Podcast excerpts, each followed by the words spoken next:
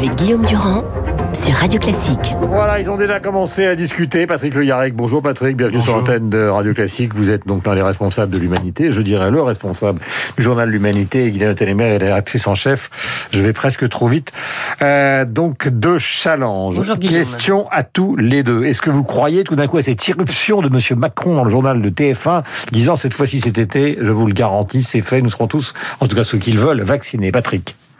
Bon, le- on ne peut pas répondre à cette question et lui, sans doute qu'il prend un, un risque en, en répondant ça. Si ça pouvait se produire, ce serait un bien vraisemblablement. Mais on est confronté quand même à la production et à la distribution du vaccin. Oui, bah, il les avait vus, il sortait de la réunion avec les patrons des labos, donc... euh, Oui, mais vous avez vu que toute, euh, même la semaine dernière, par exemple, dans le cas de AstraZeneca, AstraZeneca a bien pris des engagements vis-à-vis de la Commission européenne et elle ne peut pas les tenir. Donc c'est un pari politique pour vous, c'est pas un pari rationnel d'un homme qui a vu juste avant les patrons de labo. peux- moi, je ne peux pas parler de rationalité ou pas. C'est que il fixe sans doute un objectif. Peut-être que l'intervention est destinée aussi à faire pression pour que les choses aillent euh, plus vite, dès lors que nos concitoyens maintenant Vous sont avez plutôt acquis à cela. Mais c'est un engagement raisonnable. Dans la Guylaine. mu- C'est un engagement raisonnable dans la mesure où on dit ceux qui le veulent. Tous ceux qui le veulent pourront être vaccinés. Alors vous enlevez déjà les enfants, les bébés, ceux qui veulent pas se faire vacciner. Vous, devez- vous devriez fin août, sans trop de problèmes, arriver à vacciner, allez, mettons 25 millions de personnes. Ça me paraît tout à fait possible. Hmm. Avec l'arrivée d'autres vaccins. Avec l'arrivée d'autres vaccins, et puis bon, petit à petit, quand même, on en Et produit. plus de gens qui vaccinent. Comment? Est-ce que vous avez l'impression l'un et l'autre que maintenant, justement, dans le pays, euh, les antivax qui étaient dominants au, au début de cette crise sont en train de reculer? Patrick? Oui, on- ben, toutes les enquêtes euh, le montrent. hein. dès lors que l'expérience est en train de, de se faire, on n'a pas encore, évidemment, les résultats des vaccins qui se sont déroulés en France, puisque on est à peine sur la deuxième vaccination comme c'est normal. Mais ce qui est clair, c'est que on a une majorité de nos concitoyens aujourd'hui qui comprennent bien que la sortie euh, de la pandémie passe par la vaccination. Mais moi, je crois qu'il faudrait élargir le propos. On ne peut pas, on ne pourra pas régler la question dans un seul pays. Je pense que il faut une initiative mondiale, y compris peut-être des instances de l'Organisation des Nations Unies, pour produire suffisamment à l'échelle mondiale et commencer par vacciner les soignants, vacciner ceux qui sont euh, considérés les plus fragiles, de telle sorte qu'on puisse demain reprendre euh, un un monde presque normal, une vie un peu normale. Guylaine, euh, ça fait des années que vous faites ce métier, ce qui n'est pas du tout euh, ni une insulte, ni une manière de donner votre âge, qui est un âge euh, enfantin. À à- à- insister, appuyer, allez. Il y a quelque chose le matin qui est quand même pas, enfin que je trouve J'ai à la j'ai fois mauvaise mine ce matin que vous parliez de mon âge. Ah, attendez, attendez. Non, passionnante et exaspérante, c'est qu'on est à fond dans cette affaire et en même temps, on cherche partout dans les journaux, à la radio, à la télévision, la possibilité de s'évader, de parler d'autres sujets, etc., etc. Euh, c'est compliqué quand même. Oui, parce que l'imprévu a quitté- a quitté notre quotidien. C'est-à-dire que normalement, dans la vie normale, vous allez dîner chez des amis, vous retrouvez un vieux copain que vous n'avez pas vu depuis dix ans, vous allez au restaurant, vous découvrez un plat que vous avez jamais euh, essayé, vous croisez quelqu'un que vous n'avez pas vu depuis 15 ans euh, ou depuis quatre jours. Il y a plein d'imprévus. Et puis il y a l'imprévu d'une pièce de théâtre qui vous séduit ou vous horripile. Il y a l'imprévu euh, d'une soirée. euh, Là, c'est la maladie Bon. et la télé. quoi. Là, et, et là, les gens parlent séries. de Netflix. Là, il y a eu l'affaire du Hamel qui nous a un peu occupés. Et même euh, avec vos proches, c'est difficile d'avoir d'autres sujets de conversation. Moi, j'ai fait chez moi, j'ai invité mes enfants à dîner j'ai- et j'ai commandé dans un restaurant. J'ai redonné la carte et chacun a choisi son menu. Hum. Et c'était sympa parce que la première fois, on discutait. Alors, il est bon ton magret, ah bah son cassoulet, il est pas très voilà. Et ça faisait une, une ambiance différente de euh, maman a fait la cuisine et on est obligé de dire que c'est bon. Et euh, donc voilà, euh, le, le monde euh, s'est rétréci. On vit avec nos proches, les gens avec qui on a confiance, qu'on va pas attraper, on n'est pas trop nombreux. Donc voilà, c'est un, c'est un peu monocorde. Mais moi, je vis un peu en apnée. Je sais que ça va durer, euh, bon voilà, jusqu'à l'été. Ça fait c'est long. Enfin, c'est pas la guerre non plus. Il n'y a pas des bombes, on descend pas à la cave, on a de quoi euh, Mais se c'est pas nourrir. 14, ça c'est sûr. Euh, on a Netflix, on a les bouquins, euh, voilà, il y a aussi. Mm. Moi, je, je, je, je, je lis beaucoup plus de romans que que- qu'en qu'en temps habituel, et, et ça, Et c'est une vous avez inspiration.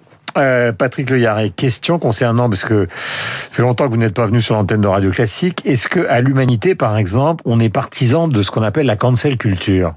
C'est-à-dire euh, l'idée qu'au fond, sur des sujets qui sont des sujets de société douloureux, on parle par exemple à l'affaire du Hamel, eh bien, une grande partie de la jeune génération des journalistes se disent au fond, puisqu'il n'y a pas de solution euh, pour des raisons de prescription, ou pour des raisons de protection, ou pour des raisons de corps qui se soudent, ou de, pour des raisons de voix du silence, ben, il faut euh, balancer. Euh, c'est vrai qu'il y a de plus en plus de jeunes journalistes qui considèrent que c'est une nécessité. Qu'en pensez-vous? Ben, Qu'il faille euh, faire la transparence sur des comportements euh, abjects, oui. Euh, ceci dit, à, l'humanité, nous restons sur les questions fondamentales, c'est-à-dire que autant il faut euh, hmm. pousser les grands enjeux du féminisme, de l'antiracisme, euh, de la préservation et de l'amélioration de la nature et de la biodiversité, autant la question sociale, parce que hmm. à la question précédente euh, que vous avez posée, j'ai bien vu la réponse que nous faisons nous, hmm. mais il faut penser quand même à, à la caissière de supermarché qui a du mal à joindre les deux bouts et elle n'achète pas ni un ni un ticket pour le cinéma, ni même un, un bouquin malheureusement, hmm. parce que non seulement ah, c'est normal que ce soit la tradition de l'humanité que la, question sociale soit au cœur de tout. Oui. Ou alors je ne vous reconnais plus. Oui, vous n'êtes pas Patrick Le Yarec et vous ne dirigez pas l'humanité. C'est ça. Non mais je vais, je, vais, vous poser ma question à tous les deux d'une manière différente. Je hein. euh, et ça ne veut pas dire du tout que je, je, néglige ce que vous venez de dire, bien au contraire. Prenons ce matin dans les journaux l'affaire Berry. Euh, c'est une affaire qui est d'une certaine manière exemplaire. Sa fille dit quelque chose, lui dément formellement.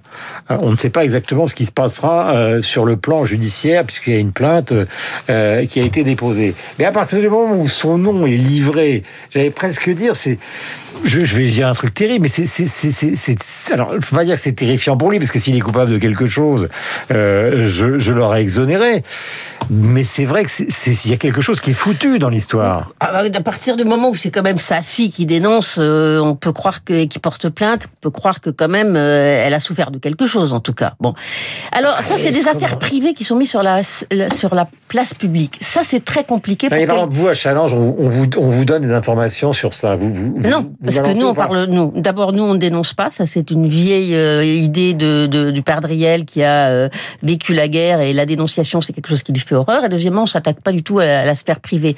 Mais elle l'a pas fait à travers un média, elle l'a fait directement. Bon, ça, c'est quand le privé surgit sur la sphère publique, c'est très compliqué pour les personnes extérieures qui n'ont pas le dossier de se prononcer. Moi, je, je vraiment, j'ai rien à dire. Mm. En revanche, sur la réécriture de l'histoire, par exemple sur l'esclavage, sur les, les, les statuts des boulonnais, sur je trouve ça extrêmement dangereux de revisiter une époque à travers le regard d'une autre époque. Patrick, c'est une question à tous les deux, mais Patrick, vous vous souvenez de l'affaire Baudis, par exemple. Hein.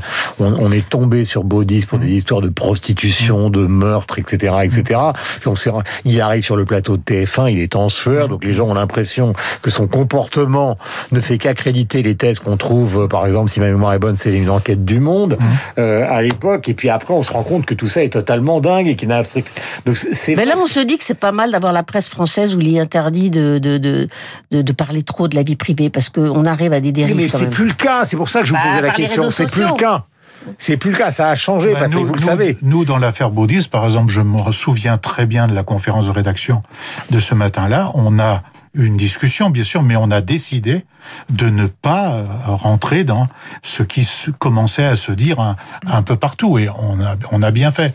Et donc, par rapport à la question que vous, vous posez, c'est le, le problème, c'est d'être connu et célèbre connu, reconnu et célèbre. Hmm. Et quand il se bah, passe visible, visé.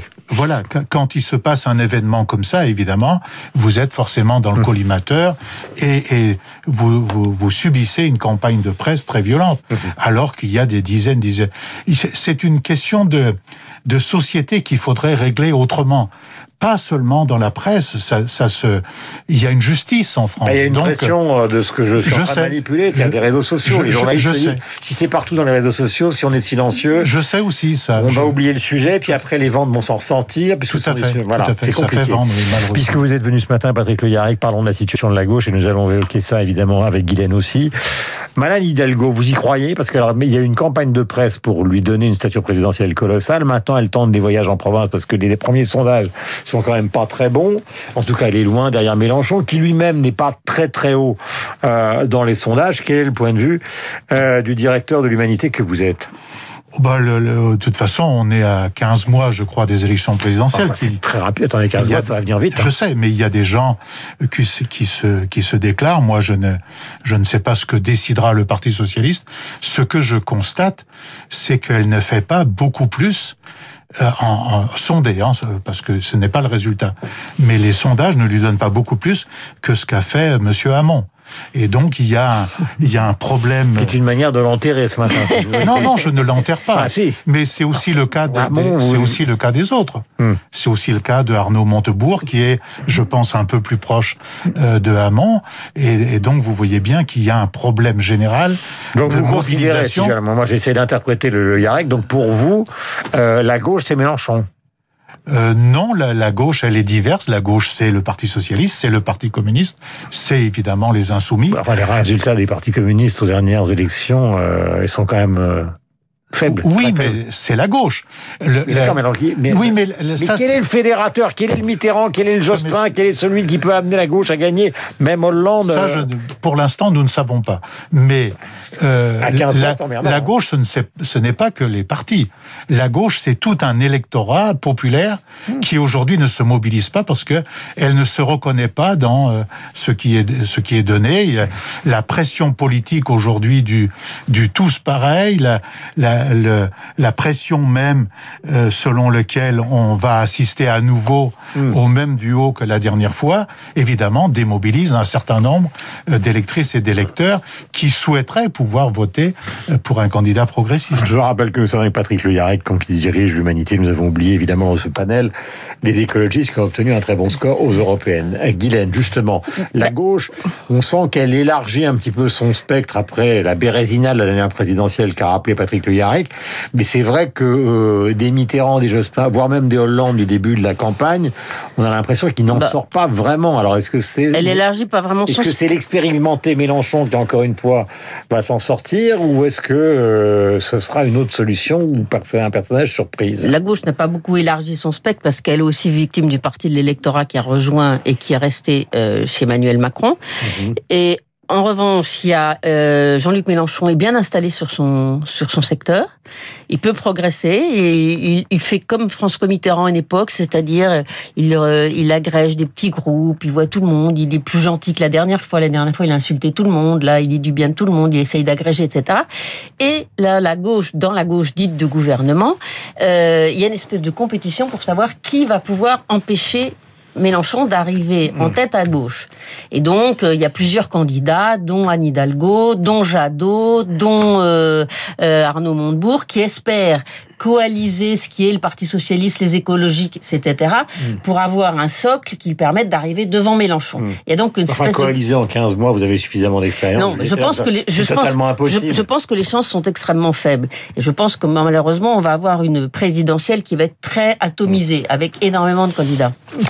Euh, je voulais vous recommander, pour ceux qui connaissent euh, l'histoire de la télévision, de la presse et du pouvoir, le livre d'Étienne Moujotte qui s'appelle Pouvoir.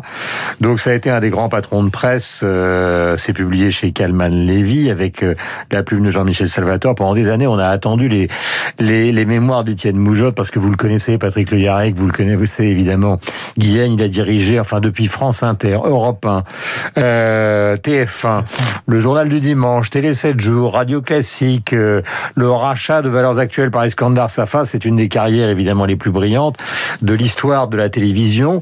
Des liens aussi euh, avec la politique. Il n'a jamais caché que Mitterrand ne le supportait et qu'il avait beaucoup de mal avec Mitterrand et qu'il était proche de Valéry Giscard d'Estaing. Puis euh, de Nicolas Sarkozy. Puis là, vous avez dans ces, mémoires tous les noms qui défilent, qui ont marqué évidemment l'imaginaire euh, des Français, de la radio, de la télévision, les Chazal, PPDA, Gildas, le bébé de Chaud, Bouygues, Lagardère, Mourouzi, Pernod, etc., etc. Nicolas Hulot. Euh, il faut vraiment le lire. Moi, je me souviens d'Étienne me donnant des leçons pour faire des lancements, puisqu'il était aussi euh, mon patron au début et le patron Radio Classique. Il m'a dit trois lignes. La première ligne, le fait. La deuxième ligne, la perspective. Et la troisième ligne, la question qui Ben, en trois lignes, ça a été un exercice extrêmement utile. Ça s'appelle Pouvoir, c'est les relations entre la presse et les médias, et c'est signé par Étienne Moujotte. 8h57, Patrick, vous revenez quand vous le souhaitez. Et Guylaine,